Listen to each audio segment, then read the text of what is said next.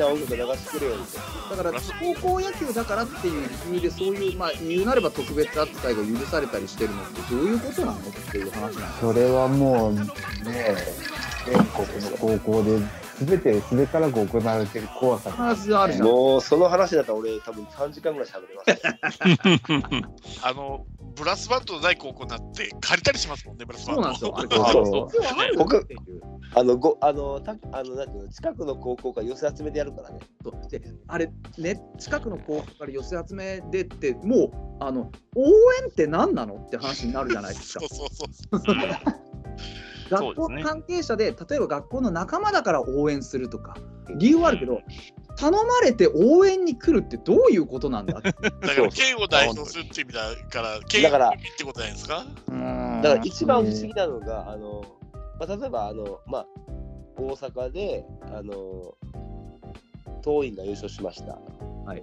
うん。で、東東大阪ですよ。うん。で、なんか知らんけど、そのつてで松原から大阪桐蔭来たんで、あの、元気お願いしますとか言って、ああ関係ない。全然関係ないやん。大阪代表だったんでとかで、や野球部を捨てからとかね、うん簡単に言うじゃん。いや、うち、高校違うし、なんで？とか言って。すごい根付いてるな野球。ってね、本当に、あれじゃないですか、あのーこブラスバンドがすごい立派になればなるほど思うんですけど、そのブラスバンドもないような学校がポンと出てきて、ブラスバンドないで一生懸命応援してると、なんかちょっとこう、みすぼらしく感じるような雰囲気っておかしいと思うんですよ。おかしい。いや、またふ普通にあの生生声でね一生懸命頑張れってやってるのだって同じぐらい、いやまあ、尊いって言い方がいいかどうかわかんないけど、同じぐらいやっぱり価値があることじゃないですか。だから、見落とするような感覚があるのはおかしいんです、絶対、どう考えても。うん。プロ野球じゃないんやから、そう。自分のお思いを全部喋れ、あの補欠でも全員だ。から、ね、いかにブラス、ね、その別に美爆音がダメだとは言いませんよ、もちろん。それはね、うんいいでしょうよ。それだけスキルのあるね、こう立派なこう楽器揃えて練習してんでしょうけど、それはそれとしてね、その学校の特色なだけであって、別にわざわざ借りてきてまでやる必要もないし、ないしなんだったらその応援の高でその学校のねそのなんていうんですか優劣が決まるわけでもないんだからそこに必死になったりすること自体が僕はなんかおかしい間違ってると思っていてあそこには正しく保護者とかが座ってて、ね、一生懸命頑張れ応援してればそうそうれでそうそう。いいじゃないそれでいいと。そそそれがそれが教育だろうって思う。ね、なんか、マスゲームみたいにさ、ね、赤白でこうなんかねボードフルさせて文字作ったりとかってそれあほらなんか違わねえかって まあもうそれあのだけ根付いてる凄さだよな野球の。それってあの違う国のやり方ちゃうかって言いたいですよね。そうねそんな気しますよね。いや、そうですよ。うんうん。だからもう、まあ、プロ野球から来てるんでしょうね、あれだけ賑やかに応援するっていうのは、多分そうですよね。だからだからほそそことの結びついてから難しい問題ではあるんですよ。結局、プロ野球がね、あのばんあの太鼓と鳴り物でね、すごく応援するっていう文化は、それはそれであるので、もちろんあの高校野球とか、その下のカテゴリーでも、そういう応援になるよっていう理屈は分からんでもないし、あそういうね、例えば例えば韓国だったら、こうなんか棒みたいなの叩いて、ガンガンガンってやったりするじゃん。ねうん。そういうね、あの台湾だったらチアのお姉さんが、綺麗なお姉さんがポンポン踊ってたりするじゃないですか。だからそのそれぞれの国のそういう文化っていうのがあるのも当然、あの間違いないことなので、尊重しなきゃいけない部分は絶対あるんですけど、あくまでもこう高校野球は教育の場ですよって言うんだったら、それはなんかおかしい方向にずれていってるんじゃないのかって思うことは、あのアルプススタとかにはいっぱい転がってると思うんですね。だからチアがあそこで踊ってね、いる意味って本当にありますかっていうのもそうです。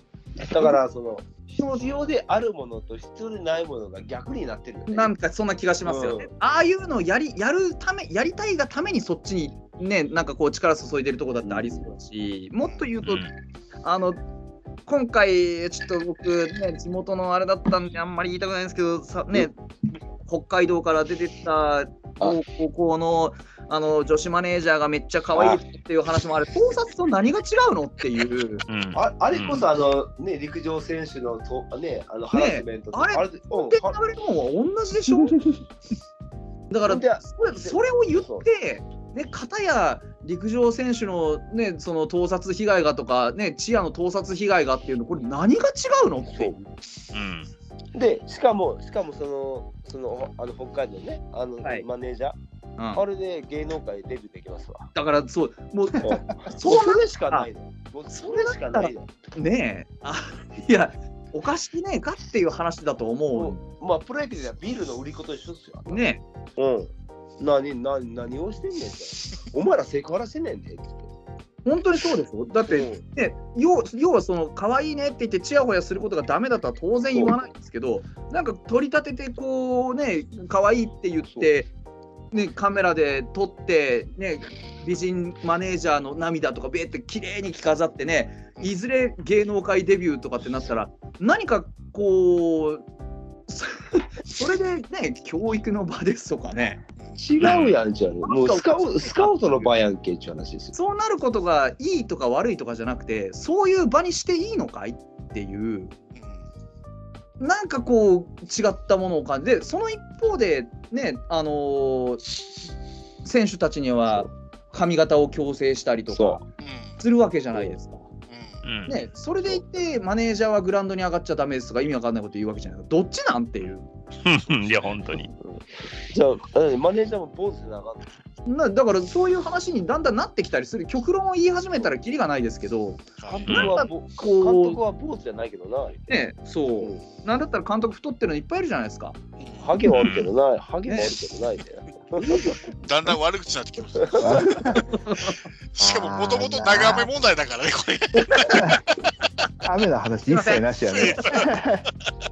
だって雨の問題はや屋根つけたらええやん。もう強制でやったらいいよ本。当にあのあの日程、あの場所でやる必要がないっていう一点のみですよ。いや、じゃあ例えば、だからもう例えば、例えば、雨じゃなくて地震が起きました。じゃあどうないすんの？って話ですよ。うん、じゃあ、だそれはまだ雨だ今のところ問題になってないからいいんだよ、自信は。そうそう。あだから臨臨時でできるとこ把握できだから確保できてないでしょってことでしょ。そうですね。うん。まあ、だから、甲子園のブランドが大きくなりすぎてね、だから、そうです。あの金がなりすぎるんですよね、あの木にはね。そうそう。で、あの、さっき言ってたみたいに、クソ弱いチームでも、地地方大会の1回戦は全校に優応援に行くじゃないですか。そうですね。もうそう草の根的になってる頂点が甲子園である以上、もうそれを変えるっていうのは相当な枝がないと無理だから。そうですね。だから相当エネルギー使いますし、本当に文化レベルの根底から覆していかないといけないことっていっぱいあると思うんですけど、そうですだからね。誰かが声を上げて、誰かがこう少しずつ変えていかないといけないし、それを続けていった上で、どこかで何かドラスティックな出来事が起こって、ガバッとひひっくり返るっていうこと以外には、多分まあひっくり返りようがないんだと思う。で、うんさっき言ったみたいに純粋うんそう純粋培養してそれを良しとしてる人たちの純度がどんどん上がってる以上うん変 薄まる。わらないよ薄まんねん。だから一番の期待は、あの、イチローさんが高校野球の監督に興味持ってるじゃないですか。はいはい。うんどう、どういうあやり方あだからそういうことよだからあのそういうような影響力があって重鎮もグーの音が出出ないぐらいの人が中に入って変える以外にいないと思うよ。あの人、あの人、ピッチャーじゃないけど、打たれ強いからね。う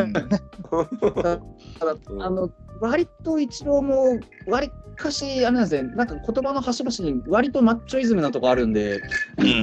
まあスポーツセンターはそこさね。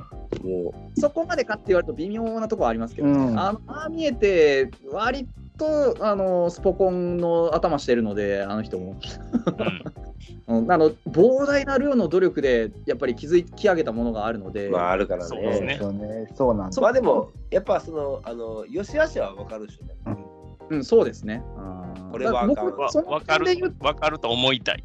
思いたい。わかるよいや、願いも。期待はしたいよせね。めて高野連には、あの、歯向かってほしいね。そこのレベルで言うと多分今一番そういう点で期待できるのは多分筒香なんですけど筒香は割とあのこいやこっちがって言い方はよくないと思うんですけどあの割とこういうそういうなんていうんですか野球界もっと多分いいようにしていこうっていう、まあの言ってましたね。そうですえもう、ダルダルビッシュじゃなくて？あもうダルビッシュじゃないの？本当に。ほんまは、ほんま引退してからね。うん、俺ダルビッシュ。うんダルビッシュもそうですし、僕は意外と新庄とかも結構そうですね。いいかなと思います。だって、ジーパン履けなくなるから筋トレしないっていう、野球以外のことに価値観を置くような人ですから、ね。まあ、信者は俺はもう、ま、前から興味あったからね。だからまあエンジョイですよね、新庄さんが言ってるように、楽しく続けていくことそうそうそうと意味があるのであって、そうそうそう。スポーツってやっぱあの、えっとか感情のものやから。そうです。だからそスポーツってね、やっぱ楽しくあるべきだし、ね、楽しいとか、その先に、ね、正しいやり方の先に、例えば爽やかさだとか、ね、そういうものを求めるんだったら分かるけど、そなんか爽やかを維持するために、なんか自由を奪っていくような現状っていうのは、僕はどうにも納得しがたいんですよね。うんそうそう。でもえまたあのでも天候の話から外れてますけど。まあ、やっぱにやっぱ人間性格あるから、あの落合さんみたいに沈着冷静な人もおれば、新庄みたいにハッピーな人もおれば、あの中田翔みたいにあのやったるねとかいうね、やっぱおるからね。だからね、いろんな人がいて、いろんな人の個性がちゃんと発揮されるような場があれば、それが一番、なんて言うんでしょう、平和だとは思うんですけど、それをそれを強制して一本化にしたのが甲子園っていう高校野球ですよ。僕が、なんだろうな、こういう言い方をしていいかどうかなんで、僕がファイターズを 応援しているのは、やっぱりそういう甲子園っていう文文化って言っていいのか、そういうなんか悪しき悪しき甲子園というか、そういう姿に対する、やっぱスタンスがやっぱりあるからだとは思うんですよね。そのやっぱり野球をやっていることが全てじゃないというか、いう考え方がある僕は球団だと思ってるので、例えばね、あの大島匠だっていたじゃないですか、ソフトボールから来ましたとかね。はいはいはい。だからああいうのもそうだし、野球の可能性みたいなものをもっと広げていこうっていう気持ちがある球団だと僕は思うので、それも含めてやっぱりファイターズ好きだなって思うんですけど、やっぱり野球にはもっと可能性あるし、スポーツにはもっとこう可能性あるし、なんかうん。楽しく健康で楽しんでいけるそういう措置がいっぱいあるのにその全部をかなぐり捨てて 何のために君たちをやっているんだっていうそこの根本的なやっぱり疑問が、ね、あの湧いてくることが甲子園にはちょっと多すぎるんじゃないかなとは思いますよね。うん。うん。遊び、いやでもほんま遊び心でいいのよ、本当に。うん、なんか真剣にやるのはプロでいいじゃないですか。そうそうそう、本当そうそうそうそう。うん真剣イコール金がかかってるっていう。ね、うんそれだったら多少のこう、まあ、無茶は無理じゃないですけど、怪我をしてプレーするとかっていうのも、ね、いくらもらってるんだっていう、ね、言い訳が聞くっちゃ言い訳がそう聞く。そうそう。うんだからなんか、本当はそこだと思うんですよね。お金ももらってないのになんでプロでもやらないようなことって。うん、プロプロ以上のことやってるからね。そうですね。だからもう純粋に好きっていう感情だけですもんね。いや、そうです好きじゃん、好き、好きじゃん。それをもう強制、ねうまく操って、うまく餌にしてじゃないですけど、好きなんだったら頑張れるよね、理論ですよね。そうですね。僕なんて、そう、僕なんてあれですよ、あの、左手の薬指折れてんのに、ああ、4本あるから試合できるやろって言われたぐらいだからね。柔道で？あはい。はい、ですね。ああ、でもそういう時代だよね。時代でしょうねそうだったし。勝てなくてもいいから引き分けに持っていけとかね。うんうん本当に最悪ですよ。最悪。が合宿行ってもね、あの、社会人とか大学生とかね、かんうん、で、あの、何の練習、練習か、その、なんていうの、あの経験値にもならんのに、ただただ投げられるだけなのに、うん行く行く必要があんのかとかね。最悪です。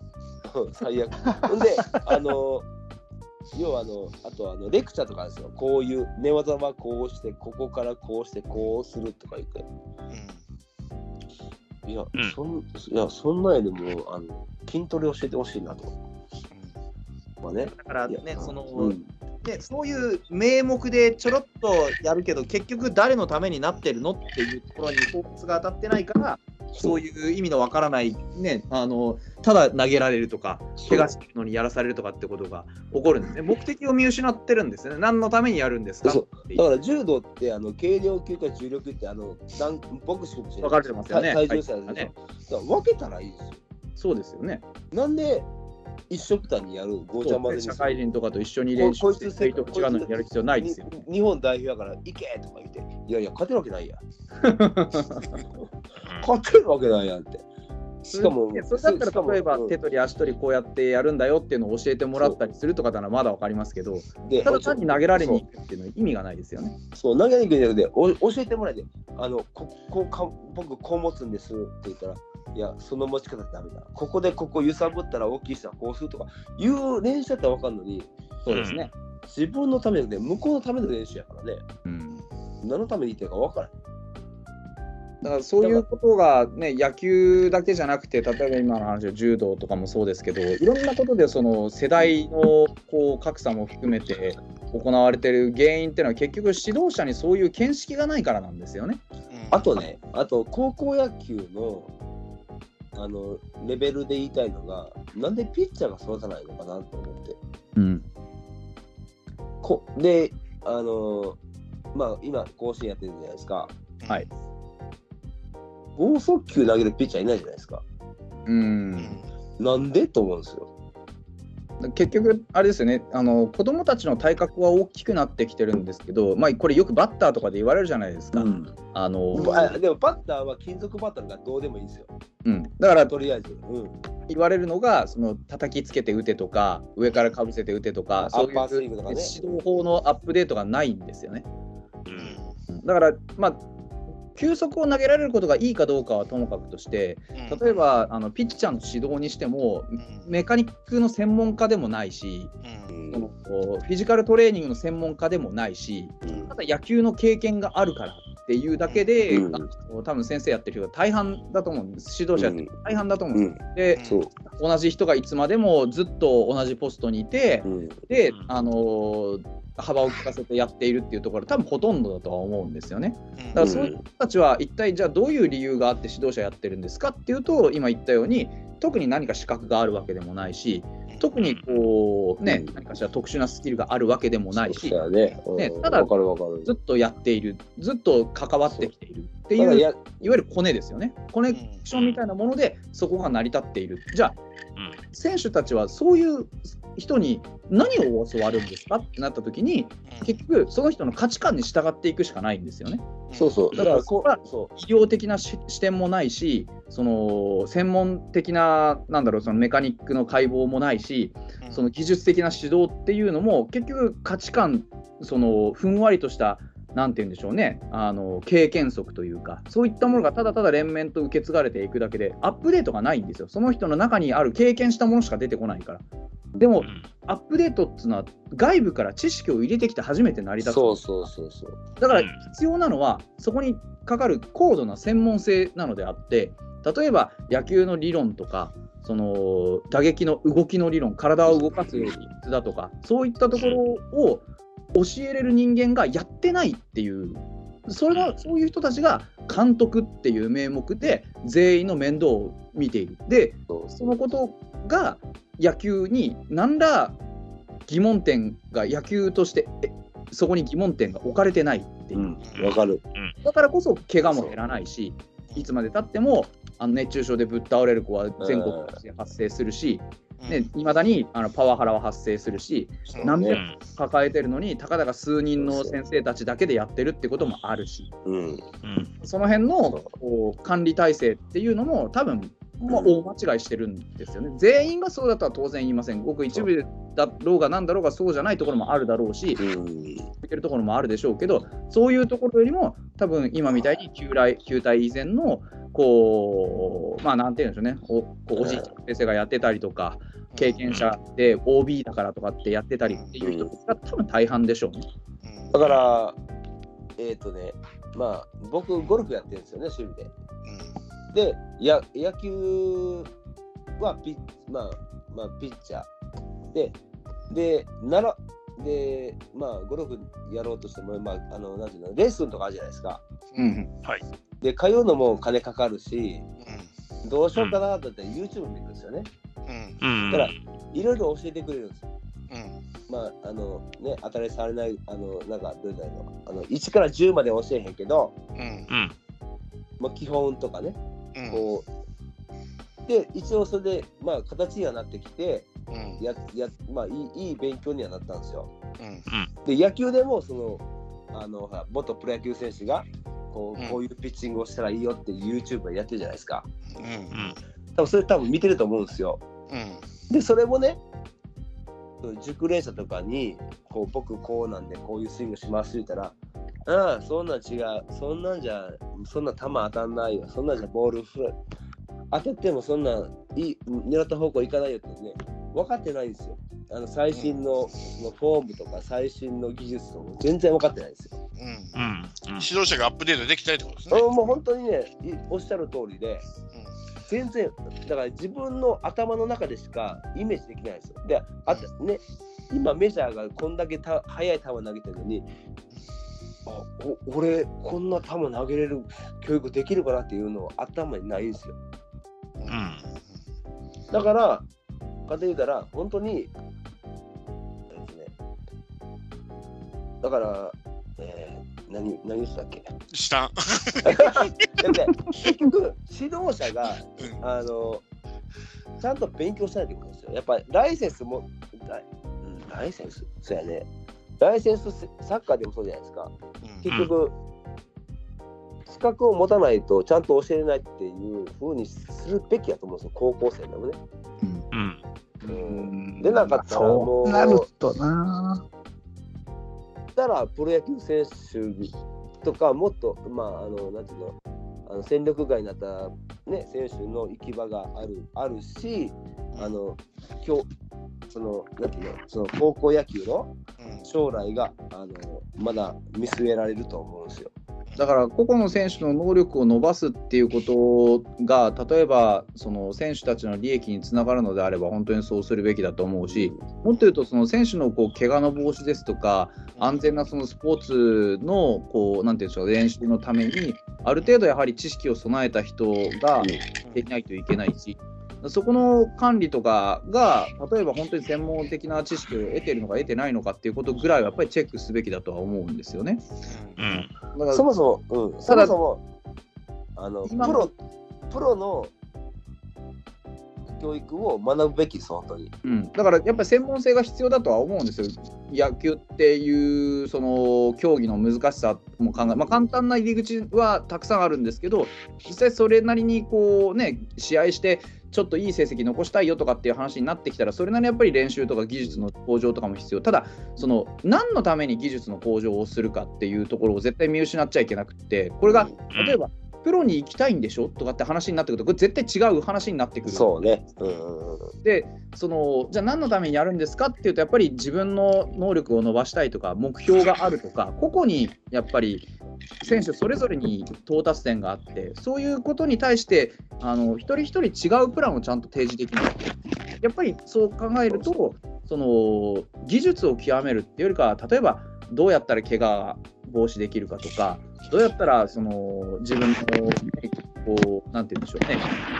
合ったフォームをこううん。投げられるかとか、そういうなんか、もっと個々の能力にフォーカスした指導を多分やっていかなきゃいけなくって、わかる。そうすると、じゃあ誰がそれを管理するんですかって話になった時に、多分今の高野連とかにそういう仕事って、あの100%できないと思うので、うん。うん。まずその、そういうのは誰かが草の根でやっていかないと、下から多分上に向かって改革をしていかないと、おそらく上の改革っていうのはできないでしょうし。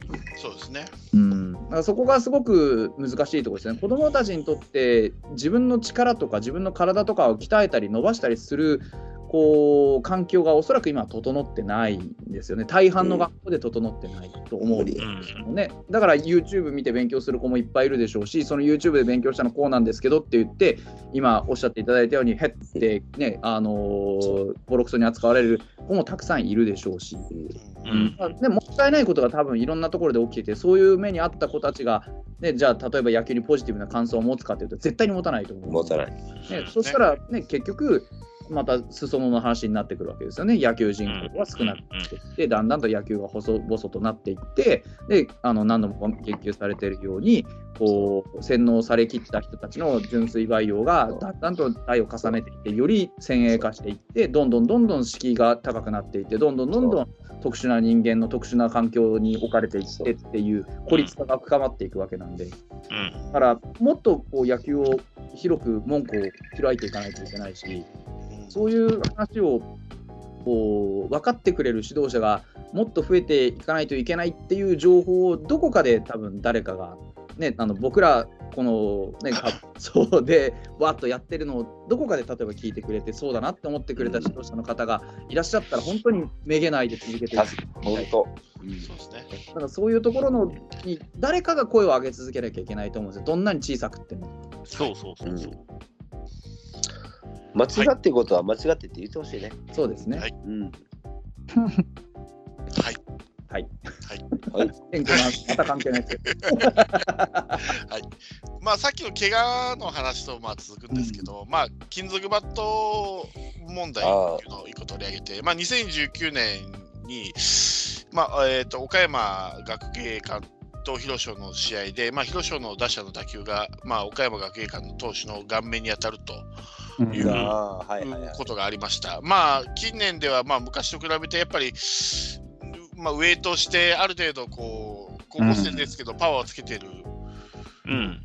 人が多多いじゃないですか。で、まあ、甲子園もね、ラッキーゾーンがなくなっても、どんどんホームランが入っていったりしてるんで、やっぱ昔に比べたら、やっぱりパワーがついてるっていうのもありますし、うんで、まあ、その、まあ、それ、そういう高校生が使うバットとして、まあ、どうなのかっていうのも、プラス、やっぱり、その木の木製バットへの順応っていうか、プロになとか、まあ、大学になっていくと、やっぱ木製になっていくので、どうしてもそこね、苦しむと。うん。ではいはい。まああのーまあ、ようやく今頃かっていう今更感はあるんですけども一応再来年2024年からはあのー新しい基準の、まあ、いわゆる低反発金属バット。うんを,、を採用するという方向に今向かってます。まあアメリカではまあ10年ぐらい前からまあ木製バットと同等しか飛ばないうん。金属バットを使ってるんで、うん。でやっぱりこの金属バットの方がやっぱりコストがかからないっていうのもあって、うん。どうしてもやっぱり木のバットっていうのは敬遠されがちなところもあって、まあそれはしょうがないとして、まあこの低反発金属バットっていう導入に関してもやっぱもう必要なのかなって、まあそれこそさっきもの話を繰り返しないけど、ようやく再来年から変わってなるんですよ。そううんう。ん。で、それで苦しんでる選手って多いじゃないですか、やっぱ高卒で入ってきて、プロに入ってきて、その順応ができできてなくてね、まあ、うプロんプロでの機能はバットに合わせないといけないってことはないのかもわかんないですけど、やっぱりここまでそうです苦しんでるね。人もいますので、やっぱり選手の怪我の面から、あまあ、そのプロに入った時のその木のバットへの順応の順応のことを考えると、金属バットっていうのも一つ問題ではあるかなと僕はまあ思ったので、うんあの取り上げようと思ったんですけども、はい。金属バットのはいらない。ね、今のただ一番の問題は飛びすぎてるっていうそうですねことだと思うんうんですね。そうだからうん。あの今いらないっていう声は上がったんですけどコスト面考えるっていう話もそうなんですけどあの金あの木製のバットって折れた時の破片もあるので結構危険なのは危険なんです。よ。そうですよね。うん。なって初めて扱えるっていうものもあるので。ただうん。あのじゃあ例えば全部一斉に反発しすぎるから木製にするかっていうと当然そのコストの面、まあ、破片が飛んでって危ないっていう面もあって当然ですけど木製のバットを扱うっていうのは多分プロでもすごく難しいことなので、うんそこに対する配慮っていうのは絶対に必要でただ今みたいに飛びすぎた飛びすぎてこうなんて言うんでしょうね。危険性があるっていうバットをやっぱりねよくまあ10年も放置しておいたもんでそうこれだ選手のこうウェイトが上がったりとか、うん。練習の環境がちょっとねこう良くなったりとか知識が増えたりとかって言って少しずつ少しずつ変わってきてる中でそういうところの対応に、まあ、あの追いついてないわけで。で、ね、さっきおっしゃってたようなこうボールが飛んでって避けきれないっていう事故も起こってるわけだ、うん。やっぱり、あのーまあ、プロのへの順応っていうのは、まあ、副次的な効果としてあるので、それは、まああのー大事なことだとは思うんですけど、一旦置いといたとして、うん。危険性っていうことをもうまず念頭に置いたときには、うん。速やかにやっぱり反発しないものに交換していく必要はあるし、ある。その道具のコストっていうのは野球の,、まあ、あの良くない面というか、あまりこうポジティブでない面の一つだと思うんですよね、グラブだとかスパイクだとか、ね。なんてお金かけすぎてる面はあるので、うんうん。だから正直、スパイクも本当に必要なのって話だと思うんですよ、僕は。ああ、あうん。のか金具、金具付きでしそうょそうなんですよ。サあれもッカーの、サッカーのスパイクといいんじゃないかっていねうことでしょ？あれもやっうんぱり危ないじゃないですか。うん。あの、うん。怪我するからね。とかっていうのもあるだろうし、だから、うん。ジュニア世代に本当にそれが必要なのとかいうのもあって、道具周りのその、まあ、コストとか、あの安全性とかっていうのはもっと見直されるべきだと思います。ね、うん。その、なんでしたっけ、以前おっしゃってたね、ペップさんおっしゃってたんでしたっけ、あのフェイスガード的な話の。ね、もうそうだと思うんですけど、だからうん本当に、あのより安全に、ね、プロ防具って安全のためにつけるもの。なん。ですうんで、それに、ね、じゃあ何が安全じゃないのって言ったら、そのバットとボールですよね。じゃバットとボールからもたらされる危険に対して、ちゃんとアプローチしないといけないし、その、ねうん。アプローチ先に防具の安全性もあるでしょうし、うん。もっともっとあの足早くこう対応していかないと、本来はいけないところですよね。そうですね。そうね。うん。はい。いや、じゃあ、まあまあ、そうですね。まあ、言うても、まあ、再来年から変わるんで、まあ、これは、うん。だからまあ、まあ遅いっていう話は間違いないですけど、変えるっていうことに関しては素晴らしいやいと思う。いいと思う。うんあのピッチャーがあの気持ちが楽になるから。そうですね。うんピッチャー返しが一番怖いですからね。膝割りますから。うんピッチャー返しというかね、打ち取った打球が伸びるからね。そうなんですよね。うん全然ピッチャーがもう落ち着かない。あれは一番かわいそまあ、その打球が飛びすぎて、う。うん。ジュニア世代でいいことなんて基本的にはない。ない。全然ない。もうピだからだからピッチャーが減るのよ。うん。さあ、で、もう一つの問題は、まあ、これ、まあ、結構割と高校野球で一番大きい問題じゃないのかと思っているのが実力差問題ですよね。うん。はい。えーまあ今年なんですけど、千葉県大会で、え1回戦で、えー82対0という試合があはいはいはい。うん。ありまして、えー予選三重県ね。うん。えー三重県では60対0とかうん。試合ですね。で、この千葉の試合では、えー、と1試合に17本塁打。うん。で、1イニングに30得点が、まあ、2回あったと。うん。で、まあ、それだけね、1イニングに30得点ってことは、うん。まあ、それだけ守備時間が長くなるっていうこともありますし、うん。まあ、それを炎天下で、うん。やるやらやらざるを得ない状況を作るっていうのは、うん。まあ、守備側にも攻撃側にも、特に守備側ですよね、うん。やられてる方はもうさらにダメージが大きくなるっていうリスクうもあるん。し、まあ、実際この試合であの数名の選手が、まあ、足足に痙攣が出たとか、足つったとかうん出ました。はい。うん。で、まあ、うん。その、一応、そのコールドになるににも5回ま5回では ,5 回まで。やらないといけないっていうありますし、まあだからこれが、その、なんていうんですかね、その強いチームと弱いチームを、そのごっちゃにする地方の大会っていうのは、果たしていいのかっていう問題もありますし、うん。その圧倒的に強いチームができやすいっていう、まあそのいいわゆるそのなんていうんですか県をまたいでやるじゃないですけど、うん。っていう問題も多分あ絡んでくると思うんですよねこれ。うん。だからまあ例えばその地方の大会は例えばまあシード制を導入するとか例えばうん。ランク分けして1次予選やって2次予選して、まあ、うん強いチームは2次予選から入るとかいうあとまあまあ公立高校私私立高校とのまあ実力差っていうのもあるんですけども、うん。特に僕が一個不満なのは大阪の大会なんてもうあそこシードがないので。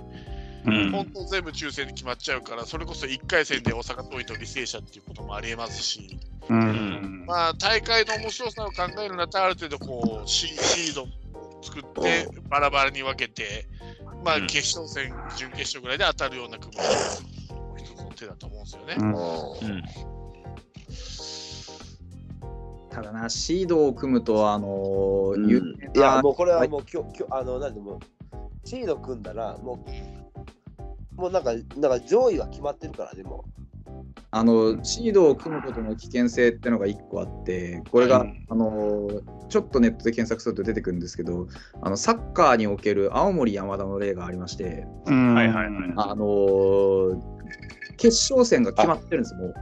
うん。であのその他大勢の高校を、うんあの青森山田挑戦権をかけてうんうん。シードを戦うあシード校の青森山田挑戦権をかけてトーナメントを戦っていく。でうん最終的に、あの決勝戦青森山田対、えーどこどこ高校で大抵は青森山田が圧勝するうん。うん。っていうことがあってうんだからそのチームが強いっていうこと自体に罪があるんじゃなくてそのトーナメントの見方にもこううん罪がなくて、そもそもなんでその高校だけ突出して強いなんていう状況が生まれ得るんですかっていうこれ構造上の問題なとですよね。そうそうですね。組み合わせの問題。そうそこにメスを入れない限りはシードを取ろうが何をしようがそういうあのラグビーでも見ないようなクソみたいな大差がつくような、ね、あの何のためにやってるのか意味のわからない試合っていうわざわざねそのスポーツマンシップとか言って腐食しなくて済むのでうん。だから、少しこうどうしてそうなるのかっていうところとその組み合わせの問題って今おっしゃったと思うんですけど確かにその通りでやっぱりカテゴリーをやっぱ分けないといけないと思うんです。そうですね。うん。うん。だ過去の実績で4強とか8強とかって決めるんじゃなくて、うん。だから高校野球、えー前まではあの東と西分かれてたじゃないですか、組み合わせ。で、今はちょっと一緒になってるけど、例えば、まあ、去年優勝した桐蔭が、あのなんか、あのね、あの今、今、なんか、いいいい組み合わせでできてるような組み合わせになってるじゃないですか、今。だからもう1回戦から決勝戦のような組み合わせ今ないじゃないですか、あんまり。まあ、全部くじ引きですからね。うん。なんか、だからあのただ特別扱いをしろっていうよりかはもう実力抗いがたい実力差があるっていうところはもう変な話です危険が高まるんですよねさっきからずっと。でそれ、それ言うたら、編入性をもっと変えるべきやかなと思って。うん。なあどうだだからろう。だから、あの、沖縄代表とか、愛媛代表、高知代表けど、結局、あなた出身どこ置いたら、大阪出身とか、で、大阪桐蔭も結局、大阪だけじゃないから、もう東京とかね、うん。うん。それ大阪代表ちゃうやんって思ってね。ただあのあれなんですよね。結局これ面白いのは。そうそう、これのスポーツのこの、なんか、スポーツの、その、高校スポーツあり得ることなんですけどね。なんかスポーツのためだけにね、へなんか、来たようなうん。学校になってるから、うん。なんかね、なんかち、まあまあそれが地域性のレベルをね、あの、上げ下げしてるっていう。だからその今のおっしゃってたように野球留学っていうもある。ね、問題性問題点っていうのが今のまさにそこで結局まあ、変な話ですけど大阪桐蔭でレギュラーになれねえなって思った人が地方に行っそう。て地方の学校のそのレギュラーを占拠するっていう、ん。まあ、わざとやってるわけじゃないし彼らも野球やりたくて甲子園出たくてうん。そういうふうになるのもすごくよくわかるんですけどわかる。だからそのうん。そのこと自体は悪いわけじゃないんですけど、わかるわかる。わかるんですよ、本当に。ね。だけど、だけど、あの、やっぱ、やっぱ、あの、県代表やから、県の人間でやってほしいわけですよ。まあそうですよね。で、入れるんだったら、2人までとか3人まで、あの、県外は。とかね。外国人枠みたいなね。そうそうそうそうそう。バスケットであり出な出なかっあの外国人枠何人外国人っていうかその留学生っていうのは何人って決まってますからね。うあん。出ないと、何のための全国大会なんか分からへん。ー前、どっかの高校でありましたよね。そこの県出身ゼロ人っていう高校があったんですよね。えーありますよ、そんななんぼでもある。いっぱいある、いっぱいある。うんあの、女子バレーとかいっぱいあるから。だからね、そのどこどこ代表って言ってやってるんだったら、どこどこのあの地域の子たちにチャンスがあってほしいですよね。だってその県に生きてんねんから、その県に住んでんねんから。教育強豪校であのチャンスがないから、どこどこの県へ県外へ出るってやっていると、まあ、こういうことは起こるわけで、だから、あーね、そだのから、その子たちが出る場所が欲しいっていうのは分かるんですよね。まあ、でもそんなことをやって県外に出てるから県内の高校が強くならないんじゃないのって話もあるんですよね。うん。逆に言ったら、うん。大阪大阪桐蔭に入れないけど大阪どこどこ別々なんかね大阪わかんないけど西高校とかに行きましたっていう子たちがそこに集結して大阪桐蔭を倒していくみたいなそういうことがあったとていいわけじゃないですか。うん。そうですね。だからそうそういう切磋琢磨は県内で行われるんだったら全然いいんですけどそれでいいです県外でやるのかっていうところですよねだからそれは私立がそういうふうにして生徒集めをしているだとかでそのねこう指導いい指導者がそこにいるだとかそういういろんなこう状況がかぶってきますよね。うん。あすごく難しい。これはかなり難しい問題だとは思うんですよ。一概に全部ダメとも言い切れないし。うん。でうん。そう。ただだからねうん。やめあやめただやめればいいってわけでもないし。そうだね。だからやめるとその教私立なんだからどっから集めてもいいじゃん。って話もなるから、うん。ただ、うん、それはあの単純に批判するわけじゃないけど今はそのルールがない中ですごいねみんな勝手な基準で話をしてるんですよ。うんあの世の中。例えば大阪桐蔭が今すごい集めててもともとは関西圏を中心に集めてたんだけど関東の方まで職種を伸ばしてきたって言ってうん。うん。あの横浜の監督とかすげえ怒ってるわけ。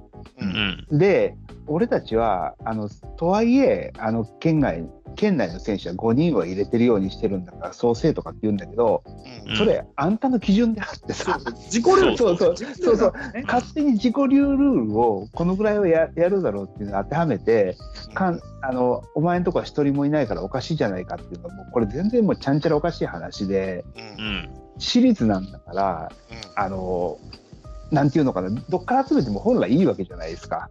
うん。だって駅伝で青学が強くて全国から来てるのにおかしいっていう話はないわけで。うん。うん。うん。だからそこでもしそういう議論が起こるんであればやっぱ基準を設けないと限りルールの中でやってる以上批判される筋合いは全くないと思うんですよね僕。うん。うん。やっぱりおかしい。あの地元の人からしたらあのなんていうのかなあのやるせない気持ちあると思うんですよ。昔僕うん。もあの、あの四国に住んでた時にうん。うん。観音寺第一かな、あ、可能甲子園、うん、優勝したけどあれね。うん全く盛り上がってなかったね地元。そう。だって県内の選手いないんだもん一人も、誰もいないの。うん、そうそう。だからそうなるともうしらけちゃうからそれやりすぎだよっていうのは感情論としてあるけどうん。ルール上は間違ってない以上。間違ってですね。うん。うん。もうありなんですよそれ。だからそれをどっかで線引かない限りちょっとこの議論はもうは終わらないよね。うん。うんでもねあの、その縛りをつけたら、うん。あの大阪の、おまあ、大阪やったら、大阪桐蔭が確実に甲子園に行ける確率がだいぶ減るし、あの、面白いんですよ、やっぱ。うんやっぱり自分の母校、母校、母校、母校が、うちの母校があって、毎年変わるから、そっちの方が面白いんですよ、本当に。だからあれなんですよね結局はそういうところにちゃんとガバナンス聞かせてない高野連がクソっていう話になるんですよ。そうそういや、うんそうそう単純にそこなんですよそう、そこなんよ、本当。そうそうそうだってそういうところにルールを設けてないやつが悪い。そうそうだからみんな好き勝手やってるんだからやってる人たちには特に罪はないんですよ。だってルールない。あ僕はもう基本的にスポーツってレギュレーションに沿った中でうんあ強くする努力だと思うからそれも。うんうん僕は全然ウェルカムなんですよ実は。う。んうんあと、あと、ランク付けもあっていいと思いや、あっていいと思いますよ。う。うん、ランク付け？それチームの？あの、要は、要は、大阪桐蔭が A として、で、でもね、まそれあ愛媛の、愛媛のあの帝京第五高校って、あの、まあ、う僕が現役の頃は、もう、あの、まあ、が G ランクぐらいの高校なんですよね。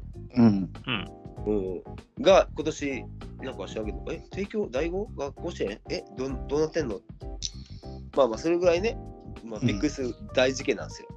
うん。うん。が、ね、そのせそこにおった選手が A ランク行ってもいいですよ、それは。だけど、逆にそのその A ランクから G ランクに行くのはあかんとかね、そういう、そういう縛りはいいと思うんですよ。いや、だから、要は、そのランク付けするっていうのは、僕が思うには、予選をね、そうすることによって、大差の試合が出る出ない可能性があるので、例えば A A ランク、B ランク、まあ、でもね。くつランクつけるかわかんないけど、A ランク、B ランクは二次予選からで、C ランク以下が一次予選で、そこから勝ち上がったところが、だワールドカップがそうじゃないですか、一次予選と二次予選がって言って、はいはいみたいなはい。はい感じで、あまりにも実力差があると、さっき言ったように80何対何ぼとかになっちゃうんで、あそれでも。ーでもね、でもね、それはね、あった方がいい。いや違うんですよ。それはあの結局あの実力で分けると実力を一方的に定義して分けたらダメなんです、うん。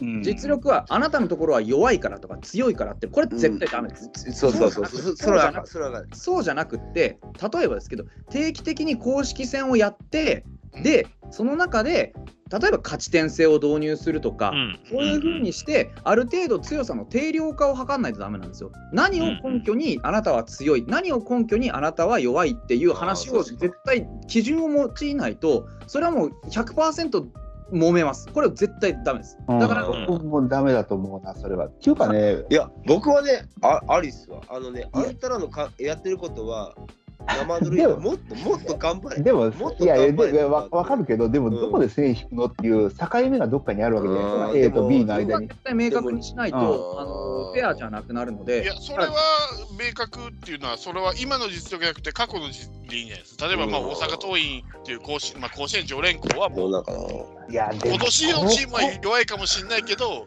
A ランクっていう。でも、プロじゃないんだから、うん。高校だから、1年ごとに選手が変わるから、そうなんですよ。ちょっこれがと微妙。に。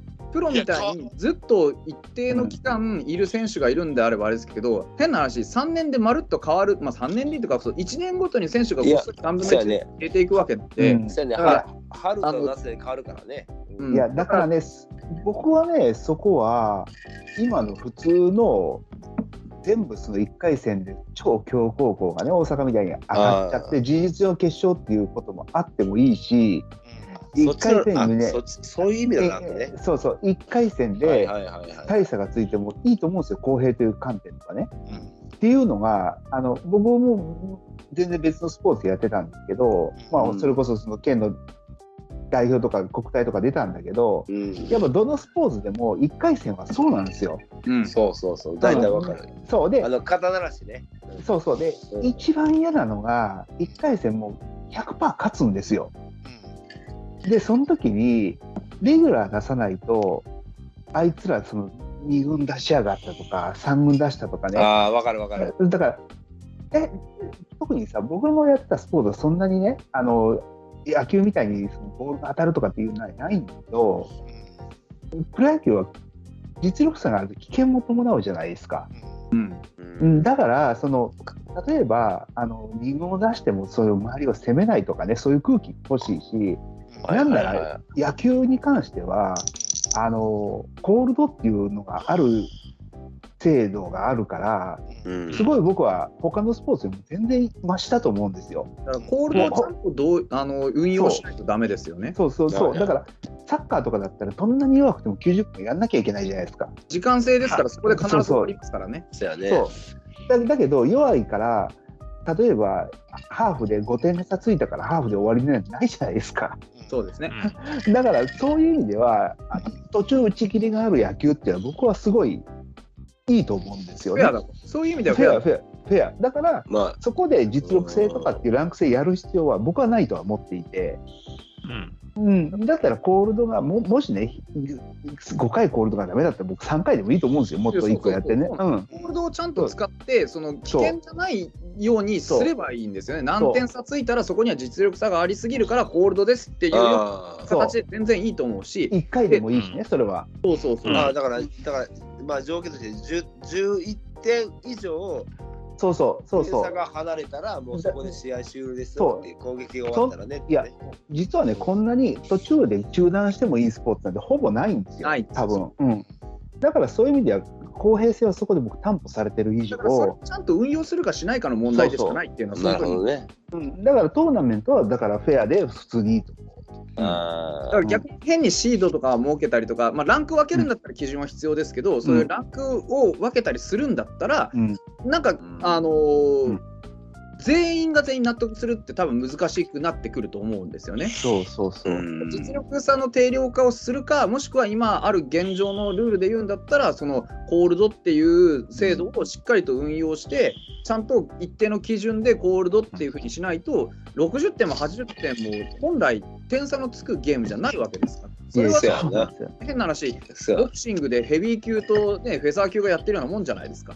まあうんた太刀打ちできないからそうなってるんだから。そうそう。いや、本当そうなの。だから僕もね、そういう試合してる時に、1回戦でクソみたいなチームと当たる時に、向こうがなんか、大して普段練習もしてないくせに、俺たち頑張るぜみたいに来て、一軍出てくれよみたいなとか言ってくるんだけど、寄せ集めな。おも普段頑張ってないお前らに、そんなこと言われたくないよって思うわけ。でも、やっぱり礼儀として出たりするわけよ、レギュラーが。それそれがねあの、そうしないと、周りもなんか納得しないし、弱いからと思ってな、らないんですよね。ん。そうそう、だからそういう空気をあるから、そうじゃなくても実力差があるっていうことはそういうことだよっていうのもちゃんと周りも分かってあげた上で、危ないからもう断ち切るっていうのを当たり前のこととしてやってくれないと危ないからね。本当に。危ないんですよね。だからさ本当にそう安全性の話でありましたけど、当そう。野球って危ないんで、危ない。だから本当に実力差あるとこが正々堂々とか言って5回もあんな強い打球を普通のゴロもゴロも取れないチームにやらせるっていうのは危 ないから。そうですね。あのねその点差っていうのは、例えば10点ついたらコールドとするのは、10点ついた時点ですか、それとも10点ついた回のスリーアウトチェンジまでってことですか？絶対、うん、うん絶対のスリーアウトだよね、裏の表で取っちゃう場合もあるからね、当然。まあうんうんで、もうそこで10点取ったら、もう攻撃の手を緩めて、あの三振をしてっていうようなことも、正々堂々じゃないとかっていう空気はなし、もう。う ん攻める方も分かるじゃん、やっぱ。だから、まああの潔く負けを認めるっていうことってすごく大事だと思うんですよ。そうそういだってそれができるゲームなんだから。そう。うん危険でも放棄でもなくって負けを認めて受け入れて次にまた頑張りますっていうそれでいいいいと思う。だから野球って表と裏があるのってそういうことだと思うんですよ僕は。そうそう。攻める守るってはっきりしてて攻めでも守りでも結果が出ないんだったうん。らそれ以上やったって何もやったって覆らないものってあるわけ。まあそうだね。うん。だからそれをこうもっと上手にやっぱり使っていかないといけないと思うし。そう。ん。うん。ただこれで僕ね、自分でテーマ出しとってあれなんですけど、僕が名門校が勝ってくれる方が気持ちいいんですよ。あの、ジャイアントキリングっていらない派なんで、僕基本的に。う。まあ、まあそれは人それぞれですからね。そうそうそうそう、うん僕僕自身ね僕自身は名門校が出てきて名門校同士でやって名門校が優勝するっていうのがし基本好きなのでうん、まあね、特に広島そうですよね。そうそうそうだから何これっていう高校が広島も出ると、まあ、今回も AC って何十年ぶりか出る高校なんですけどえじゃなくてもう広陵と広島商業が交互出るぐらいでもいいぐらいの気持ちでいるんですよ僕は。だから、そういう、なんか、なんていうんでしょう、伝統的に強い高校にしっかり立ち向かえる環境を作ってあげないといけないと思うんですよ。そうそうなんかそのそういう高校が実力をつけてってくるっていうのは分かるんですけど一発勝負のトーナメント勝ち抜いてきましたの一発屋で終わるっていう高校も過去たくさんあったわけで。だからそれが悪いとは言わないんですけどそれって結局その野球のその強いってことにつながってないじゃないですか。うん。そうそうそう。だからそのなんか強いそあの野球を地域って例えば広島だったら広島全体でどうやって野球強くなっていくんだってことにもつながっていって還元された方が絶対いいと思うんですよね。だからその今言ってるようなその一発勝負ができるっていうのも確かに魅力ではあるしそういうワンチャンにかけるっていうのも全然ありだとは思うんですけど最終的にはこうやっぱりどの学校もその栄枯盛衰じゃないですけどうん。で強い時期があったり弱い時期があったりでその弱い時期は別の学校が強かったりっていうサイクルがちゃんとできてくればうん。やっぱりそれがね、切磋琢磨じゃないですけど、いろんな方面に波及して、野球全体が盛り上がっていくはずなので、やっぱりうん。こうチャンスをちゃんと正しく確保するためには、やっぱり弱い、自分たちが弱いっていう、ね、認識もでうん。重要でしょうし、そこに対してどうやってやっていくんだっていう悔しさっていうのも大事だと思うし、だからそう。そういう機会をちゃんとう。まあ与えてあげるようなあの仕組みであるべきで、ね、こんな80点も点数次も思いますかっていう話で。うんそうそれもあるしでそういうむちゃくちゃ点取られたチームが最後まで粘り強くやりましたって、また美談にするじゃないですか。そうなんですよ。もう、まあ、あれがもう腹立って、いや、そいつらはそんだけ取られるってことは、そんだけのことしかやってないんだから、野球知らんやろ。そうそう。だから、それを美談にしちゃダメなんだって。だから高校生っていうそんなね、うんだってうん5歳違わない、三どんな頑張っても3歳しか違わないのに、なんで80点も差がつくんだって話だよ。で、そのついて美談にしちゃうから、そいつがまたやりきったみたいな感じになるから、おかしな話になるんですよ。そう。だからそれがね、なんでそんな点差がついたんですかっていうのは、相手が強かったからもそうですけど、その相手が強いところもね、なんでそんなに点差つけられるんですかっていうのもまた一つね、どういう裏にどんな練習量があるのか、そこにね、変な話、人道的じゃないものが含まれてないのかとか、そういうこともいろんなこと関係してくるわけだから、やっぱり、うん。ねあのそのそういうところと、やる、やらないっていうところの、まあ、コールドの扱いっていうのは、もっとあのハードル下げていくべきだとは思いますよね。そう、それができるのがね、ね野球のいいとこなんで、途中で切れるっていう。認識していかないと、そうう。んまあ、なんといっても、こんな点差がついてまでやるようなゲームない、野球は。そうそううんそう。ちなみにですね、今年の甲子園はですね、えー春夏合わせて甲子園デビュー校ってないんですよ。うん。夏は初出場だけど春は出てるっていうのがある。あ、そうそう。は一応全校お甲子園経験は過去含めればなるほど。あということで、うん、やっぱりこういうこうまあ固まってくるんだろうなっていう。うん。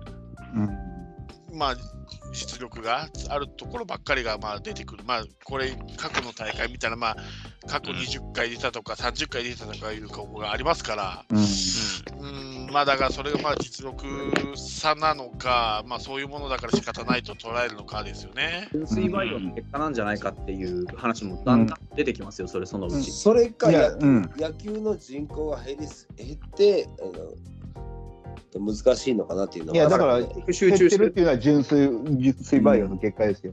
ううん。んうん。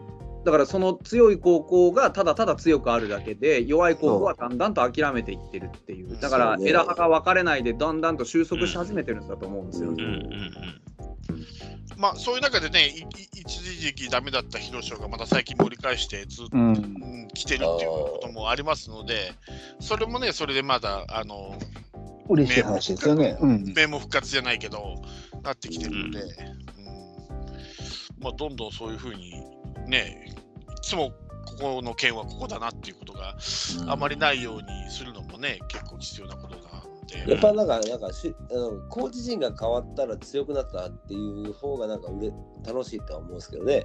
まあ、大体その監督についていくって言いますもんね。うん。だから急に無名校が強くなるって、大体有名校にいた監督とかコーチが、うんあのそっちに移ったっていう、で、急に強くなるっていう、例えば広島だったら広島新庄なんかがいいいい例なんですよね。最わかる近聞くんですよね、うんなんか、うんあのどこそこで監督やってた人が一時的に引退しましたとかちょっと辞めましたって言って気づいたら別のところの監督やってたっていう。よくし知っとね。そうそうあれだからいかにこうなんて言うんでしょうね。こういう言い方はうがった見方なのかもしれないですけどいかに監督の人材が少ないかですよね。まあそうですうんうね。ん。新しい人がいないから古い人にこだわっていくしかないっていう。そうそうそうそうだから野球高校野球のレベルは全然上がらないってやつうん。ね。ね、だから結局いつまでたってもなんか高校野球ってその、まあ、なんて言うんでしょうね。毎回、まあ、伝統的な試合が繰り返されていうかそ特にこうエポックメイキングな選手が出てきたという話もここ最近はないですし、ね、いかにこうなんて言うんでしょうね当たり前のことを当たり前のようにできるかっていうが、まあ、クローズアップ、まあ、それが一番難しいんでそうなんでしょうけど、これね、これね、僕、あの、ちょっと単純な話なんですけど、まあ、今、高校野球なん、ななんね、な見てるんですけど、まあ、大体130後半、まあ、145投げていいぐらいのピッチャーばっかりじゃないですか、うんうん高校野球って。145投げたらすごい方かな。うんまあ、143から128の間じゃないですか。うんバッティングセンターより楽やん。まあ、生きた球はまたバッティングセンターと違うんでしょうけどね。違う癖もあるし。いやあのそれに関しては僕ちょっとなんか反論じゃないですけどあって、うんこあの高校のレベルで球速を重視しなくなったのは僕はいいことだと思ってるんですよ。あまあ、わかるんですよ、わかるんですよ。いうん言ってることわかるんですよ。うん、それって、そんな難しい試合かなと思うんですよ。うん、うん、どういうこと？いや、バッティングセットで150とか145とかのバッティングセットあるじゃないですか。あるよ、あるよ。うんね、タイミング取れるじゃないですか。でも、生きた球で128って、普通にバッティングピッチャーと変わんないじゃないですか。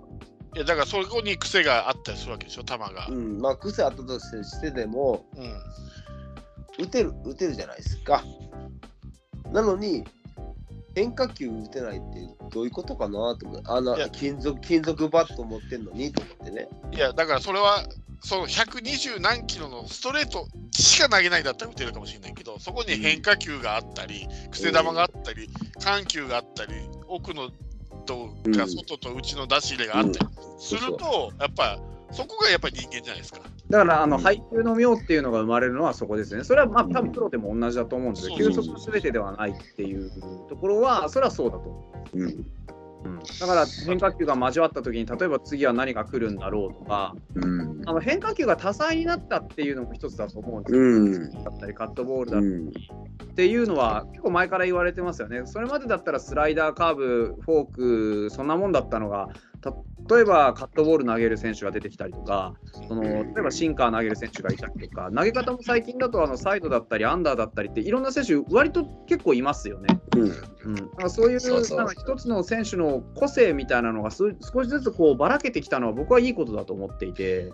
だからそのただただ150打つ練習してれば打てるってもんでもないっていうのはまああのなんていうんでしょう技術力という面では割といいとは思うんですよね。ただその変化球ばっかりに頼っているとその変化球っていうものの肉体への負担っていうのは確実にあるわけでだからあのジュニア世代要は例えば中学生とか小学生とかのタイミングで変化球は投げさせてもらえないじゃないですか基本的に。そうそうですね。うんうんだからそういうのはある中で、まあ、高校生になったからっつって肉体的にはそんなにさして中高中学生と変わらない子たちがこうねまあ確かにでかい子もいるんでしょうけどフィジカルエリートみたいな子もいるんでしょうけどそういう子たちがこぞってなんかね変化球をあなんか扱っていくのもそれはそれでちょっとどうかとは思うのでうん。ある程度どこかで多分球種のこう制限だったりとか、うん。そういったものはいずれ視野には入ってくるのかなとは思う。それはもうあくまであの肩肘の負担軽減のためですよね。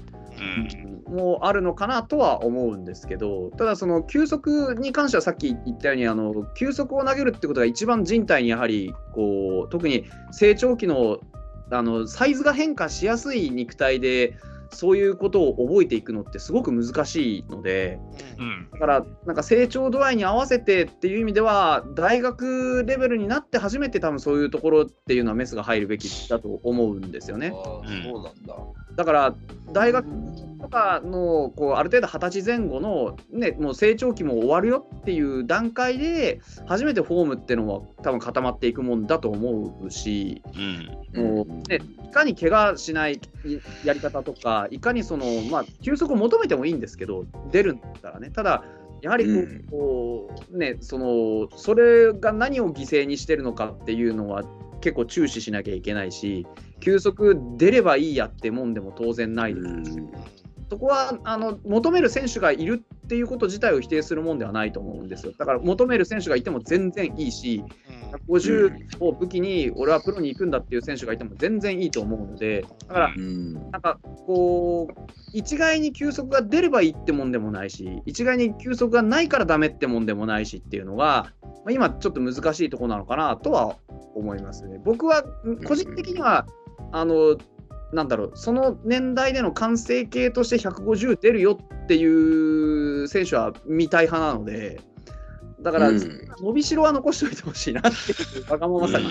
そうなんそうそうそうね。佐々木朗希とか、そうそうそうそう。ね、大谷なんてそうですもんね。高校生であれだけ出すから、まあ、あれだけ注目されたわけ。で、ね、結局、あの大谷なんかそうだったんですけど、結局、プロに入って165まで来たじゃないですか。うん。うん。うんあああいうことですよね、プロに入って、よしっかりと形作っていった結果、過去を凌駕して、どんどん成長していくっていう、それが球速だろうと、バッティングだろうと、全部そうですけど、佐々木朗希も、ね、おそらくプロに入ってないと、ああやって今、完全試合なんて多分できなかったでしょうし、うん。うんそういうね、プロに入って、より能力が伸びるよっていう環境であってほしいですよね。うんうん。なんか使いべらしてポイされるような環境じゃなくて、プロに入ってより成長するんだっていう、大きな夢があるんだったら、その夢のために成長していくんだっていう環境であってくれるんだったら、あのぶっちゃけ何でもいいなっていう気はするんですけど、うん。なるほどですね。結局ね、はい。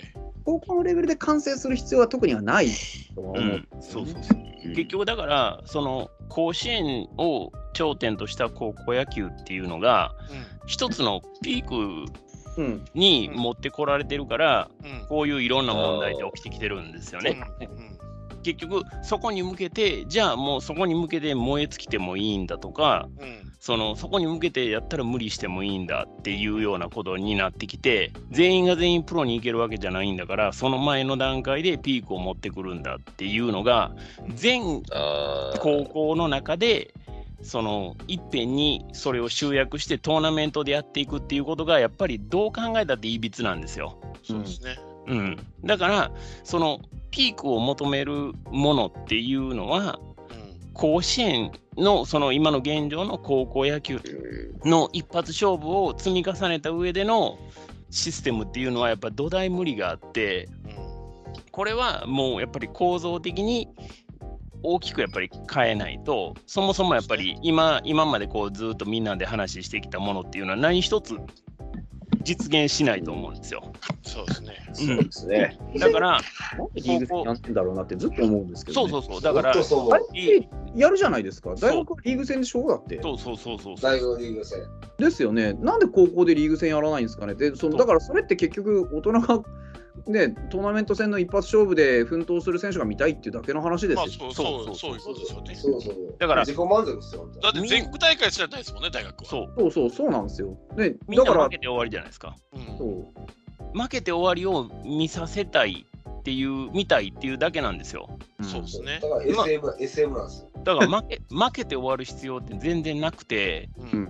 リーグ戦やったら、もう単純に勝ち点でうんあの積み重ねていけば、優劣はつくわけですから、再チャレンジだってできるわけじゃないですか。同じところと何度も当たったりすることがあってね、攻略だってできるだろうし、成長だってできるだろうし、じゃあどうしても甲子園で大会やらなきゃいけないんだっていうんだったら、それは例えば各リーグ、ね、各地の各リーグの覇者だけ集めてやりますとか、それでもいいじゃん。そうそうそうそうでそれだったらだ48集まるわけでしょ ?48 リーグすべての、例えば各都道府県に1つずつリーグを置いて、各都道府県リーグを勝ち抜いてきた、そのトップの1位のチームだけを集めてってやれば、各チームはリーグ戦、長いリーグ戦をどうやって勝ち抜こうんだろうかっていうために選手層を厚くするじゃないですか。そうそしたらたくさん選手が必要になって、うんいろんなとこからいろんな選手、ね、連れてきたりすることもあるだろうけど、各地の、ね、そこにいる生徒でどうやって賄っていくんだろうかっていう発想に絶対なってくるんだから。そうそうそうだから小学小学の根源っていうほど根源か分かんないですけど少なくともトーナメント戦っていうのがもうその学生スポーツに決定的に合ってないんですよ。そうそうそうそう。合ってない。だから、スポーツ優先の高校になってしまうよね。うん、そうですね。だから、それやったら、うん、高校でやる必要ってないと思うんですよ、僕は。そうですね。ない。うん。あの、クラブチームを作ればいいし、そう、そうそうそう。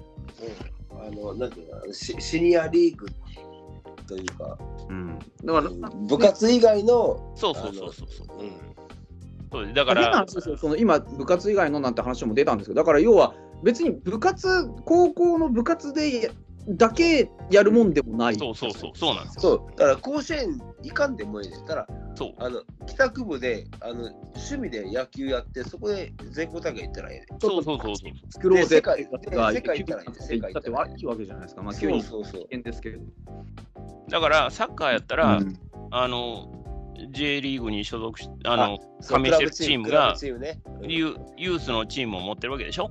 はい、だから、混ぜでやるわけですからね。そう、だから、プロ野球も別にユースのチームを持てばいいんですよ。そう。うんそう、別に、あの、プロアマの関係云々とかも関係なくてうん、別にそのそういう環境で野球やりたい人はそういうところに自分から行けばいいんですよ。で、あの J リーグのユースチームがあるからって言って、高校サッカーやらない選手が増えてるかって、そんなことないわけじゃないですよ。うんない、ない、高ない。校高校サッカーを目指してる人もいれば、高校サッカーにはもう目を向けずに、そうやってクラブチームに入って、ユースでやるっていう選択をする人もいるわけでしょ。でね。そうで、サッカーだからはユースがあんねんから。そうそうそうそう。だから野球もそうやればいいんですよ。別に喧嘩するためにユースチーム作らないとか作るとかそういう話じゃなくて、あくまでも一つ受け皿として、幅を広げるためにね。そうやっていって、で、高校野球は嫌やけど、うんプロは目指したいし、メジャーにも行きたいし、じゃあやっぱりクラブチームの方が自分に合ってるかなっていう話になれば、うんそういうもうプロに直結したスタッフがそこにいて、で、まあ、それこそさっきからずっと言われてる体のケアの問題とか、怪我の問題とかっていうのも全部クリアになるわけじゃないですか。うん。で、そっちに目が向いたら、もう、こうやれも黙っちゃいな黙っちゃいないから、もうそっちにせざるを得なくなるからね。そうそう、だからうんもう本当にあのシンプルな話ですけど、競争相手のいないところにはあの進歩はないので、だから今こうやって高校野連がやってて、一極集中でやらしてるっていうのはもう本当にすごい醜い話なので、うんそうじゃなくて、やっぱり選択肢を増やして、人口も増やしてっていうことを今までこうみんなで話してきたようなことを、ちょっとずつでもやっぱりやっていけば、だいぶ変わってくると思うんですけどね。だから、うん。野球やるのに、高校、例えばこう子供が野球やるのに、高校入ったらもう部活でやるしかないよっていう構造がいびつなんですよ。そうそう。そうそうそうそうそう。あーななんか今聞いてるともうその理想系ってもうサッカーがやってますよねそうなんですよ。っていうのがうん、やってあの。高高校がクラブでやる頂点がね高校サッカーでお正月にやってえでプラスリーグ戦っていうのはつ並行してやっていてそうあの T リーグっていうのやっててその高校の部活のチームとあとクラブユースっていうのが混在したリーグ戦を行われていてそうそう。これが高円宮杯っていうそうだ。あの別の大会につながってるっていうそうそうそう高。校クラブあの部活の1位を決めるところもちゃんとあるしうん。部活プラスクラブユースっていうところを決めるところもあってっていうのであるのでもう理想形がそこにあるわけですね。そうそうそう。だからあのササッカーのリーグの数も多いじゃないですか。うん。野球に比べて。そうそうそう。だからね、野球がなんで12球団しかないのっていうと、そういう肥大化したそのものしか取り扱ってないからなんですよ、ね。そうそうそうそう。受け皿が尽きるからなんですよ。あとあーダメだなでもそ理想形がだからサッカーっていうのはもともと野球にできなかったことを反面教師としてさそういうことです。J1 がやってきて下部組織を作ってっていうのが成功してるからそう。野球はもともとプロでやってきた自負があるからし、うんさっきから言ってるように純粋培養してるから自分の殻にどんどん閉じこもってってるよね多分。いや、だから人口減るんですよ。そうそう、だから開かれてない、そういう意味では、こうね、あの変な話ですけど、こうね、サッカーのチェアマン、誰やってるんですかって言ったら、明らかに若い世代のね、うん。野々村さんがやってるじゃないですか、う今。ん。うん。そうでそうそう。で、そういうふうにして改革、改革って言って進めてきて、今、こういう現状、まあ確かにその J, J リーグそのものがこう実力的にどうかとかっていう話は一旦置いといたとしても、各、ねこうサッカークラブがその地域に根ざしていろんなことやってるのって、見てればわかるじゃないですか。そうそうそう。愛されるチームもあるし、こう全国的に有名なチームもあるし、強いチームもあれば弱いチームもあるけど、そのチームが一緒になって、みんなでサッカーファミリーじゃないですか。そうそう。うんそうだからその野球はじゃあなんでそれができないのっていう本当ただ言ってできるかだからやそそうだからプロ野球を広めたいのか球団を、ま、あの球団を維持したいのかっていうだけなんですよ。だからね結局企業がこう、まあ、やってるから、その一面がどうしても拭えなくて、そのね、社会社会じゃないですけど、その結局、広告塔的な意味が拭えなくてっていうのもあるんですけど、でもそれってね、サッカーだってやってることなんで、できるはずなんですよね。別にスキームとして同じものをこういただくことは多分できるはずなので。あとは単純にね、その、こう、まあ、言うなれば、あんまりこうはこういう話はしたくないですけど、結局、こう、上に座ってる人たちの年齢から来るものだとは思うんです。うんうんう。頭年功序列な。そうそうそうそう。で、ね、そのトップにいると目されるおじいちゃんもいるわけじゃないですか。はいはい。うんだから、ああいうおじいちゃんが一体ね、何を守って、何をこう、継ごうとしてるの、まあ、継ぐ気がないんでしょうけど、ね、うん何をとしてるのか、やっぱり見えてこないですよね。そこうんのそうそうやね。プロ野球ってうんね、日本の大きな財産をどうしたいのっていう未来が見えてこないんですよね。うん。うん、あのシーンが終わってから多分。うん、ってのは絶対大きくあるとは思う。うん。あとね、うんサッカーはやっぱり、あの、ちゃんと入れ替え戦があってカテゴライズがされてるわけじゃないですか。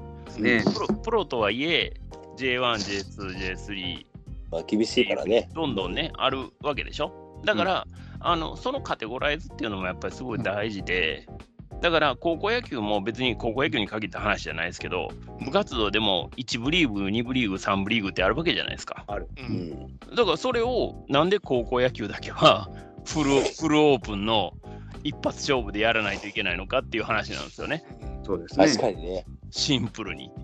それはやっぱりどう考えてもいびつやし、それがいいんやったら他の競技も絶対それやってるはずやけど、その他の競技ってそんなんやってないですよねっていう話なんですよね。うんじゃあ高校野球ってやっぱりん何がしかやっぱりそのやってるプレイヤー以外の要素がやっぱりでかすぎるっていうことなんで、ここにやっぱり一石を投じるのはもちろんそれそれがあの改革されて全てこうクリアになっていけば一番いいですけどそうじゃないんやったらやっぱり競争相手であるクラブチームなりなんなりっていうものが立ち上がって野球高校野球に進まなくても野球が続けられるっていうルートっていうのがあればやっぱ大きく変わっていくとは思いますよね。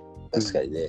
うん、あの高校野球で言えば、あの高野連に入らなかったあの兵庫県の芦屋学園っていうのが、まあ、はい入って、ん。高野連に入らないっていうことは、まあ、こ高野連に入ってる高校とはまあ試合ができないんですけど、まあ、プロとか、あの元プロの選手からうん。直接指導を受けたりできるっていうのが、まあ、ありますので、だから、まあ、野球イコール、高校野球イコール甲子園じゃないよっていう、まあ、こういう示した学校もあるので、まあ、こういう学校もちょくちょく増えていったらいいかもしれないですいやね。うんうん。そうそうそう、本当そうです。うんでそれができんのはやっぱり私立やと思うんですよね。うんそうですね。うん私立ね。うんだから私立のところがそうやって独自路線でどんどんいろんな可能性を探っていってそうですね。やっていけば、うんそれが増えればその大会もできるだろうし、リーグ戦もできるだろうし。うん芦屋学ね。あれでしたっけ？あの、高野連に所属しているチームとはもう交流ができないんでしたっけ？そうです。交流ができないんですよ。それはやっぱり、うんおかしうんそれまだおかしな話よ。うんだからね、同じスポーツやってんのに。そうそうそう、もうその通りおっしゃる通りです。だから同じスポーツやってるのになんで交流も、だ例えば公式戦はできないよはわかるじゃないですか。まあまあね、うんこの所属してるしてないのところで、例えばルールの違いでそうそう。ね練習とか練習試合してもええやん。ね、その練習し試合だとか、例えばその指導のこう交流だとかっていうのは別にあったっていいわけじゃないですか。なんでわざわざ孤立させるようなことをするのかっていうと、そこに既得権益があるからですよね。まあそうですね。そうそうそう。じゃあそれを、それをいじめという。ね、本当そうですね、その構図ですね。あんたら一番やっちゃあかんこと普通にやってん非常の。悪いですよ、本当にそういうの。